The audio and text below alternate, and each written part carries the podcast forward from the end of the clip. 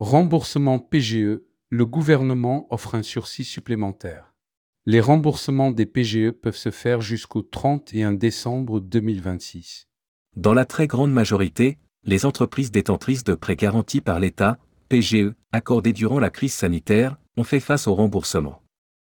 Alors que près de la moitié des montants des crédits ont d'ores déjà été remboursés, le gouvernement a décidé d'accorder un sursis aux entreprises en difficulté.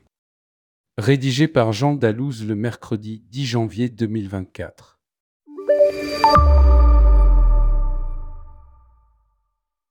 Le remboursement des prêts garantis par l'État, PGE, ne connaît pas vraiment la crise ou presque pas.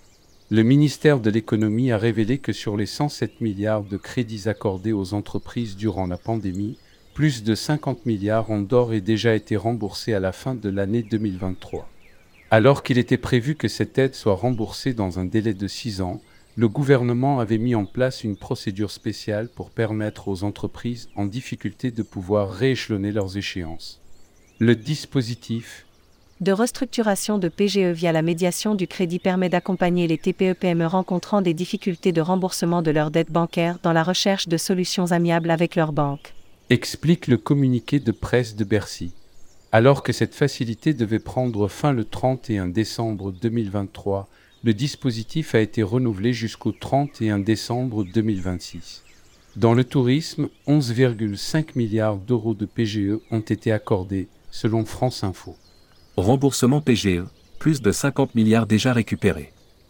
Il offre la possibilité pour les acteurs rencontrant des problématiques de remboursement des PGE de pouvoir discuter avec la médiation du crédit afin d'obtenir un étalement de PGE sur une durée de 2 à 4 années supplémentaires par rapport à l'échéancier initial.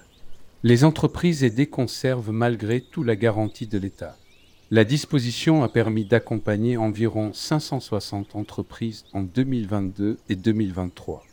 Le gouvernement a décidé d'étendre cette facilité dans un contexte économique et géopolitique tendu. Alors que les faillites et les difficultés se font de plus en plus nombreuses dans les secteurs de l'habillement et de l'ameublement, le nombre de défaillances a décuplé, plus 34,4% l'année passée par rapport au niveau constaté en 2022.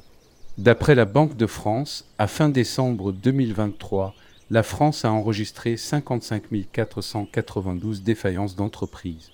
Ce niveau reflète un mouvement de rattrapage qui concerne tous les secteurs de l'économie mais de manière hétérogène. Le nombre annuel de défaillances reste encore sensiblement inférieur au niveau moyen enregistré sur la période 2010-2019, 59 342, avant la pandémie de Covid-19. Explique l'institution. Le secteur de l'hébergement et restauration affiche même un niveau de défaillance en croissance, plus 5,3% par rapport à la dernière décennie.